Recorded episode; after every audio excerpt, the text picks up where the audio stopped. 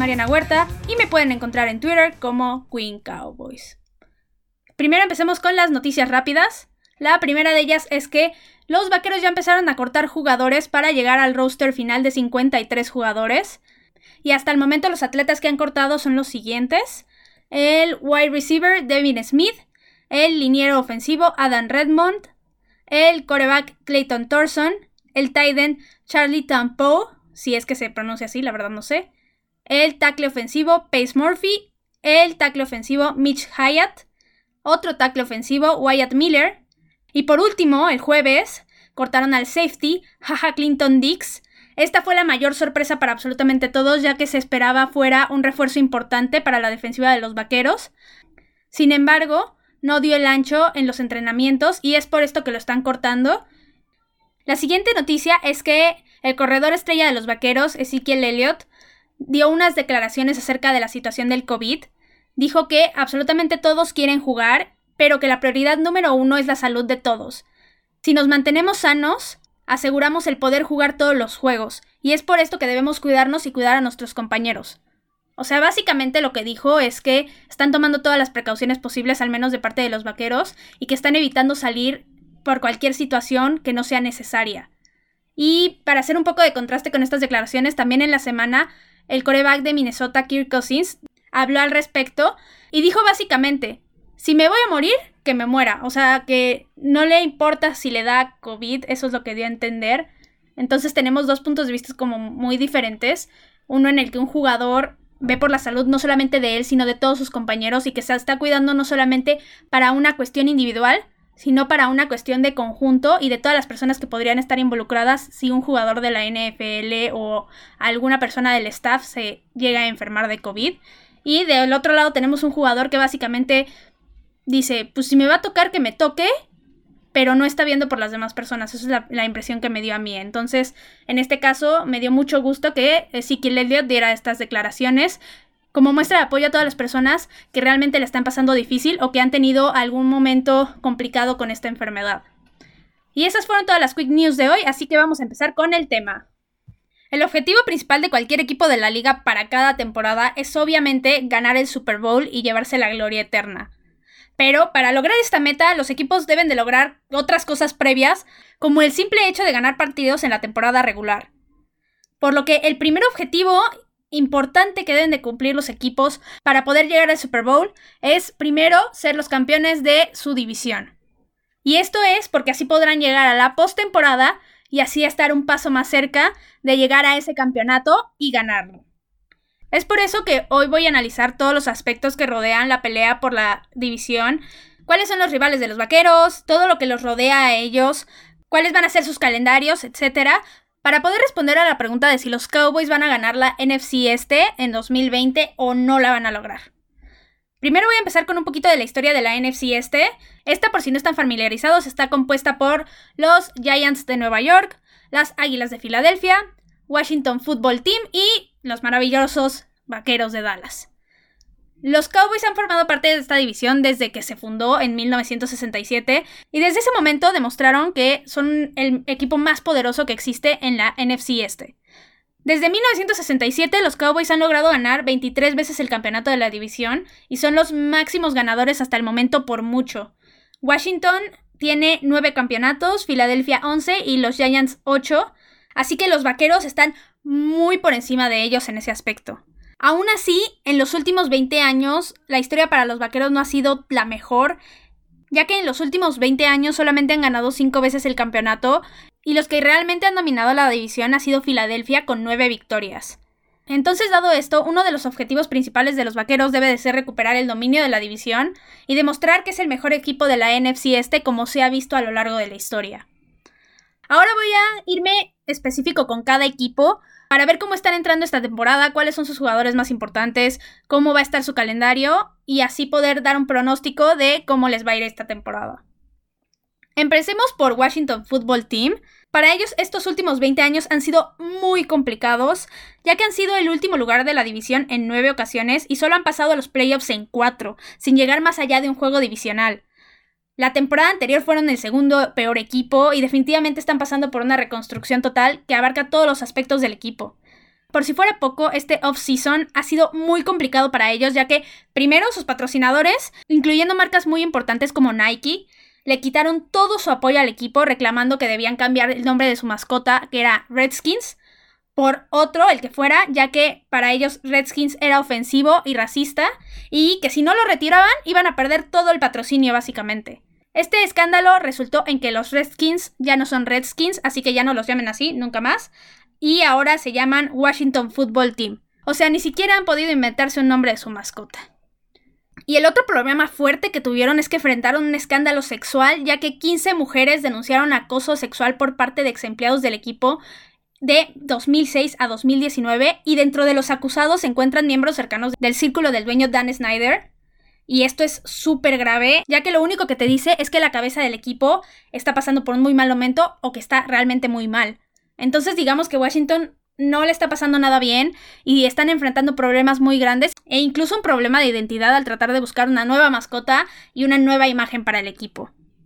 Pero bueno, quitando todos estos problemas de lado, vamos a hablar de sus jugadores importantes. Y el primero de ellos es el coreback Dwayne Haskins. Él fue anunciado en esta semana que va a ser el titular para la semana 1. Él la temporada anterior jugó nueve juegos, tuvo siete touchdowns y siete intercepciones y un poco más de 1.300 yardas por aire, con un porcentaje alrededor de 58% de completados. Él no tuvo el mejor desempeño en 2019, pero tampoco fue terrible. Pero aún así su actuación no convence, tiene demasiadas intercepciones. Y es por esto que su titularidad podía estar en riesgo. Washington tiene como primer suplente a Kyle Allen, quien está en su tercer año en la NFL y podrían darle la oportunidad de probarse y ver si tiene el ancho para ser titular en la liga.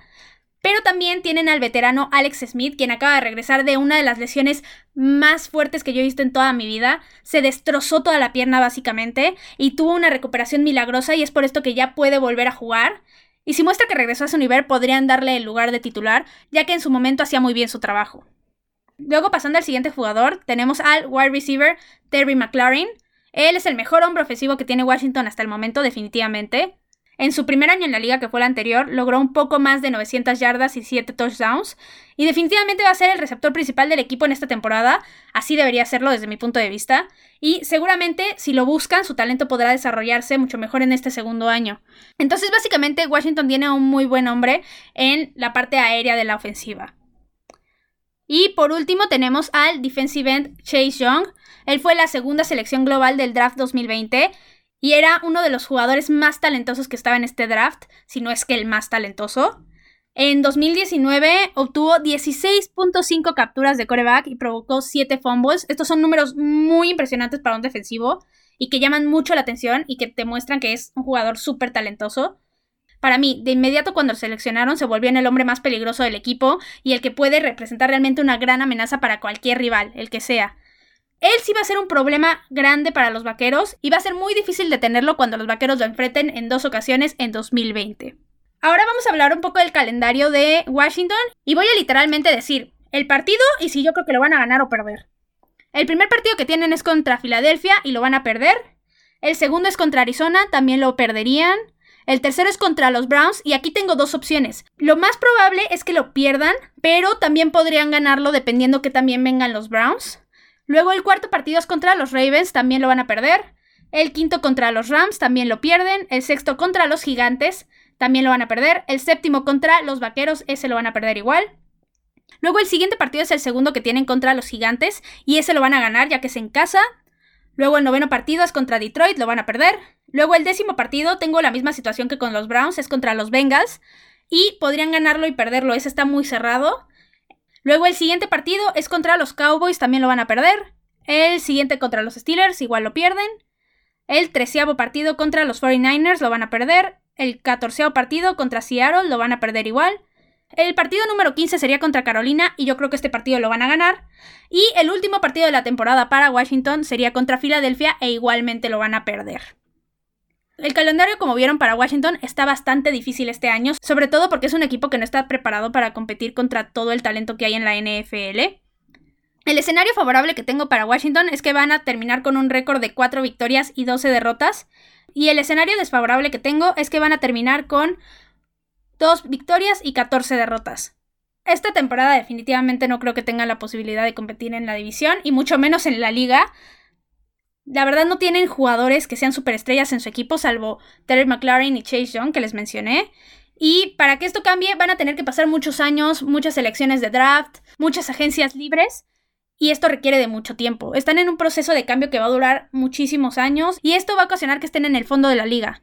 Ya que logren asentarse y solucionar todos los problemas que tienen, seguramente van a poder volverse competitivos y realmente buscar el título de la división. Ahora pasemos al siguiente equipo, ellos son los Giants de Nueva York y ellos al igual que Washington están pasando por una situación similar de reconstrucción, pero tampoco tan grave como los problemas que está enfrentando el otro equipo. Ellos desde que ganaron el Super Bowl en 2011 no han logrado mantener el nivel y al contrario van de mal en peor. Tuvieron una buena temporada en 2016 con marca de 11 ganados, 5 perdidos, pero los últimos 3 años han sido terribles para ellos y no han podido pasar de conseguir 3, 5 y 4 victorias respectivamente. Tenían un excelente coreback con Eli Manning, pero la temporada anterior lo fueron dejando en un rincón básicamente y lo fueron orillando a que se terminara retirando de la liga y básicamente se olvidaron de lo importante que había sido Eli Manning para los gigantes. No me gustó cómo manejó la situación el equipo de Nueva York, pero eso ya es un tema que no podemos discutir mucho porque al final de cuentas Eli Manning ya está retirado y ya no juega un papel importante en este equipo. Luego otra cuestión importante a mencionar es que su nuevo coordinador ofensivo es Jason Garrett, ex head coach de los Vaqueros, y la verdad sinceramente no creo que pueda hacer más de lo que hizo con los Cowboys en los Gigantes. Yo ya les mencioné en múltiples ocasiones que no me gusta para nada el estilo de juego de Garrett y que para mí no es nada talentoso. Ahora pasemos a los jugadores más importantes de este equipo. Y al igual que Washington, este es un equipo que tiene muy pocas superestrellas o muy pocos jugadores que resalten en la NFL. Primero tenemos al coreback Daniel Jones. Él tomó el lugar de Eli Manning en 13 juegos la temporada anterior, ya como titular, y tuvo un desempeño normal. Consiguió un poco más de 3.000 yardas, 24 touchdowns, pero dos intercepciones, lo cual es un número bastante grande. Los gigantes están apostando porque él sea el coreback del futuro del equipo y definitivamente tiene que demostrar que tiene el talento y que puede ser este jugador, porque si no los gigantes en muy poquito tiempo van a empezar a voltear a ver a otros lados y a buscar un nuevo coreback. Luego el siguiente jugador que vamos a mencionar es el running back Saquon Berkeley. Él es el mejor jugador que tienen los gigantes sin duda alguna. La temporada anterior, a pesar de que solo jugó 13 partidos, rebasó la marca de las mil yardas y consiguió 6 touchdowns. Él va por su tercer año en la liga y seguramente va a ser contendiente para el campeonato de corredores junto con Ezekiel Elliott, Christian McCaffrey, etc. Y tiene un gran talento y es muy difícil detenerlo. Entonces esta es la amenaza más grande que van a traer los gigantes frente a los vaqueros. Ahora vamos a analizar el calendario y misma dinámica. Digo el partido y si creo que lo van a perder o lo van a ganar los gigantes. Su primer partido es contra los Steelers, este lo van a perder. El siguiente es contra Chicago y aquí tengo una incógnita grande. Yo creo que el escenario más probable es que lo van a perder, pero también podrían ganarlo dependiendo de cómo esté Chicago en el momento. Luego el siguiente partido es contra los 49ers, lo van a perder. El cuarto partido es contra los Rams, también lo van a perder. El quinto partido es contra los Cowboys, lo van a perder. El siguiente partido es contra Washington, ese lo van a ganar. El siguiente partido es contra Filadelfia, lo van a perder. El siguiente partido es contra Tampa y aquí lo mismo. Lo más probable es que lo pierdan, pero también podrían ganarlo todo, depende de Tampa, que hasta el momento es una gran incógnita ya que cambió muchísimo su equipo. Luego el noveno partido es contra Washington, lo van a perder. El décimo partido es contra Filadelfia, también lo van a perder. El onceavo partido es contra los Bengals, este lo van a ganar. Luego el doceavo partido es contra Seattle, lo van a perder. El treceavo partido contra Arizona, lo van a perder. Luego el siguiente partido va a ser contra los Browns, este lo van a ganar. Luego el partido número 15 es contra los Ravens, lo van a perder. Y el último partido de la temporada es el segundo contra los Vaqueros y también lo van a perder. Este, al igual que el calendario de Washington, es un calendario muy difícil para los Giants. El escenario favorable que tengo para ellos es que se van a ir con 5 victorias y 11 derrotas. Y el escenario desfavorable es que van a tener 3 victorias y 13 derrotas. No creo que puedan lograr tener una temporada ganadora en 2020. Todavía les falta mejorar muchísimas cosas y su roster todavía no está lleno de talento como otros equipos de la NFL. Para mí este año van a seguir siendo uno de los peores equipos de la liga y a pesar de que se reforzaron en el draft en varios aspectos, tanto su línea ofensiva, su defensiva secundaria, no creo que tengan el nivel para competir con los mejores de la liga y no creo que estas mejoras que hicieron sean lo suficiente. Y ahora pasemos al último equipo, que son las Águilas de Filadelfia. Ellos los últimos 20 años han sido los que han dominado toda la división e incluso ya lograron conseguir su primer Super Bowl en 2017. Desde 2001 han ganado 8 veces el campeonato de la división y solo han tenido 4 temporadas con récord perdedor, lo que quiere decir que en general han tenido un buen desempeño y que han sido constantes. Ellos son la verdadera competencia para los Cowboys este año en la división y son los que van a estar peleando por ese título. Hablemos de sus jugadores importantes. Ellos fueron un equipo que en 2019 sufrió muchísimo por la falta de receptores ya que todos estaban lesionados. Y este año la mala suerte continúa para ellos ya que su wide receiver novato Jalen Regor se lesionó y estará fuera varias semanas. Pero bueno, quitando esto de lado, vamos a pasar a su quarterback, que es Carson Wentz. Yo en lo personal no soy fan de Wentz, no me gusta su estilo de juego, me parece que está sobrevalorado y que no es el quarterback que todo el mundo dice que es. Su mayor problema es que ha tenido varias lesiones en los últimos años, las cuales lo han dejado fuera muchos partidos, incluso lo dejaron fuera del Super Bowl en el que se convirtieron campeones. Y muchas personas, incluyéndome, creen que ese Super Bowl no es de Wentz, sino de Nick Foles, quien fue quien realmente jugó toda la postemporada y el Super Bowl básicamente. Ahora, el año anterior, Wentz logró mantenerse sano toda la temporada y jugó todos los partidos. Y se volvió a lesionar en la postemporada, pero Dejando ese partido de lado, consiguió un poco más de 4.000 yardas, 27 touchdowns y 7 intercepciones. Son muy buenos números, bastante favorables teniendo en cuenta que básicamente no tenía receptores titulares. Ahora, a pesar de esto, yo nunca voy a ser fan de Wentz, pero eso no significa que no vaya a ser un rival fuerte para los vaqueros y que no vaya a ser un desafío mantenerlo a raya. Luego el siguiente jugador es el tight end Zach Él es uno de los mejores tight ends de la liga. Tiene unas aptitudes físicas que lo favorecen muchísimo y es muy difícil de marcar por los defensivos. Normalmente siempre logra conseguir los balones que van hacia él. Él en 2019 obtuvo un poco más de 900 yardas y 6 touchdowns, los cuales son muy buenos números para un tight end. Y seguramente esta temporada no va a decepcionar y va a tener un muy buen desempeño. Luego, la línea ofensiva en general de Filadelfia es de las mejores en la NFL. Por ahí está luchando con la de los Vaqueros por ser la número uno ayuda muchísimo a que el juego terrestre de Filadelfia funcione decentemente y sobre todo logra mantener a Wentz la mayoría de las veces protegido, ya que es un riesgo que le lleguen a caer encima y lo lleguen a lesionar o que un mal golpe lo llegue a tener fuera del campo. Y por último, el siguiente jugador es el running back Miles Sanders. Él va por su segundo año en la liga y es alguien que promete bastante para esta temporada. Él en 2019 tuvo un poco más de 800 yardas y 3 touchdowns. Y esta temporada definitivamente podría rebasar las mil yardas y podrían desarrollar muy bien su talento en Filadelfia. Ahora vámonos con el calendario, misma dinámica, digo el partido y si lo ganan y pierden. El primer partido que tienen es contra Washington, este lo van a ganar. El siguiente es contra los Rams, lo van a ganar. El siguiente es contra los Bengals, lo van a ganar. El cuarto es contra los 49ers, lo van a perder. El quinto contra los Steelers, lo van a perder. El siguiente partido es contra los Ravens, igualmente lo van a perder. El séptimo partido es contra los Gigantes, lo van a ganar. El octavo partido es contra los Cowboys, este lo van a ganar. El noveno partido es contra los Gigantes, igualmente lo van a ganar. El décimo es contra los Browns, lo van a ganar. El onceavo que tienen es contra Seattle y lo van a perder. El doceavo partido es contra los Packers, lo van a perder. El treceavo partido es contra los Saints, también lo van a perder. Luego el catorce partido es contra Arizona, este lo van a ganar. El quinceavo partido es contra los Cowboys, este lo van a perder. Y el partido número 16 y último de la temporada es contra Washington y este lo van a ganar. Este es un calendario un poco más difícil que el de los Vaqueros.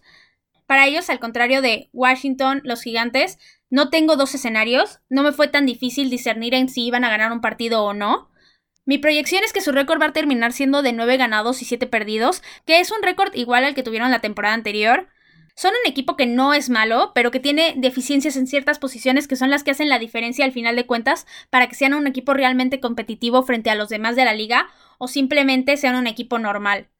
Los partidos que enfrentan contra los Cowboys van a ser muy complicados y es por eso que puse que iban a ganar uno y perder el otro. Si quieren mucho más detalle de cuáles son las desventajas que tienen los vaqueros contra ellos, Escuchen el episodio anterior donde hablo del calendario de los vaqueros con muchísimo detalle y doy todos los aspectos por los cuales van a perder o ganar un partido y, cuáles son sus escenarios favorables o desfavorables.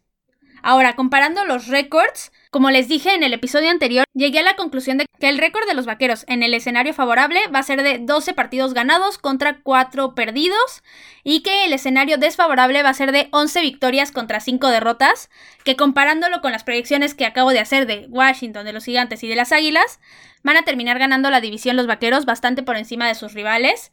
El más cercano es Filadelfia, que está a dos victorias de los vaqueros en el escenario desfavorable, para mí los Cowboys esta temporada están por encima de sus tres rivales divisionales en todos los sentidos, ya sea la ofensiva, la defensiva, el cocheo. Son definitivamente el equipo que tiene mayor talento en este momento y es por esto que lo más probable es que se terminen llevando la división y que ganen la mayoría de los partidos contra estos rivales. El único partido que yo pronostiqué que iban a perder los vaqueros contra un rival divisional es el primero que tienen contra Filadelfia y solo porque es en casa de Filadelfia y porque es el rival más difícil divisional. Ahora, si los Cowboys logran asegurar la victoria divisional, van a estar en la postemporada y con esto estarán mucho más cerca de ganar ese Super Bowl. Para mí solo es cuestión de que el equipo se adapte bien a todo este nuevo sistema de cocheo y de la nueva mentalidad que está imponiendo Mike McCarthy en el equipo. Y ya con esto que los jugadores logren comunicarse bien entre ellos y que logren tener una armonía en el campo para que terminen anotando puntos o defendiendo a sus rivales de la mejor manera posible y así conseguir las victorias. Y esto fue todo por el capítulo de hoy. Recuerden que me pueden encontrar en Twitter como Queen Cowboys y también en la cuenta oficial de Tres y Fuera Cowboys, igualmente en Twitter. Ya solo falta una semana para que empiece la temporada y definitivamente todos ya estamos muy felices y ansiosos de que empiece. Si estuvieron haciendo todas las dinámicas para estar en las ligas fantasy de Tres y Fuera, vayan a checar sus inbox de Twitter porque ya se mandaron las invitaciones y los links para unirse a las ligas. No se queden afuera, tienen hasta el sábado para unirse a las ligas fantasy. También si les gustan los capítulos recuerden recomendarlos con quien ustedes gusten, ya sean fans de los vaqueros o no. Y esperen mucho más contenido porque la temporada ya va a empezar, los Cowboys no terminan y nosotros tampoco. Tres y fuera, Cowboys. Hola, soy Rudy Jacinto, creador de Tres y Fuera. Si te gustó el programa de hoy, suscríbete a este y otros podcasts de la familia Tres y Fuera. Tres y fuera NFL, Tres y fuera fútbol, Tres y fuera de tu equipo favorito y claro, el canal de Tres y fuera YouTube con videos todos los días. Porque si tu equipo existe, Tres y fuera lo cubre.